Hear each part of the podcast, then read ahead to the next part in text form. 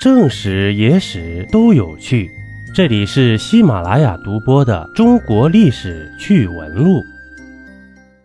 这一集呀，咱们聊一个与每个人息息相关的吧。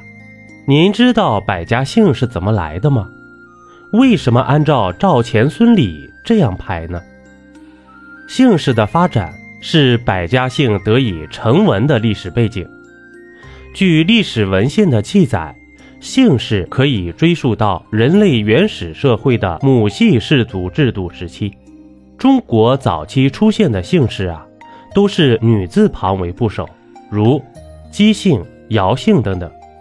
当时的姓啊，是作为区分氏族的特定标志符号，如部落的名称或者部落首领的名字。传说黄帝住积水之滨，以姬为姓。炎帝居江水之旁，以江为姓；黄天以大禹治水有功，赐姓为嗣。此外啊，部落首领之子亦可得姓。黄帝有二十五子，得姓者十四人。祝融之后呢，有八姓，史称祝融八姓。感兴趣的朋友呢，可以搜索一下。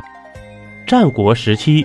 由史官编著的《世本》一书，记载黄帝至春秋时期诸侯大夫的姓氏、世系、居邑等等。可惜啊，到宋朝已经逐渐毁坏了。据文献记载，《百家姓》一书成书于北宋初年，离现在已经有一千多年了，是北宋初年钱塘及杭州的一个书生编纂的。关于中文姓氏的蒙学读物，将常见的姓氏编成四字一句的韵文，很像一首四言诗，采用四言体例写法，安韵编排。虽然它的内容啊没有文理，但读起来非常的顺口。当初只是攻读私塾的孩子们用的初级课本吧，与《三字经》《千字文》并称三百千。成为传统蒙学三大读物。古文百家姓原收集姓氏四百一十一个，后增补到五百零四个，其中单姓四百四十四个，复姓六十个。那么您知道为什么百家姓开头就是赵钱孙李这样编排的吗？由于百家姓啊内容与姓氏相关，所以。百家姓的前几个姓氏的排列是很有讲究的。赵钱孙李成为百家姓前四姓，是因为百家姓形成于宋朝的吴越钱塘地区。赵是指赵宋，既然是国君的姓，理应为首，其次是钱姓。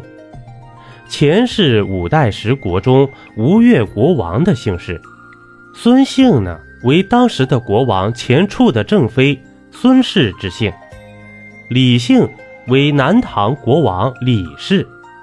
百家姓啊，在中国姓氏文化的传承、中国文字的认识等方面起了巨大的作用啊！一杯故事，一口酒，这里是历史绞肉机，我是金刚经。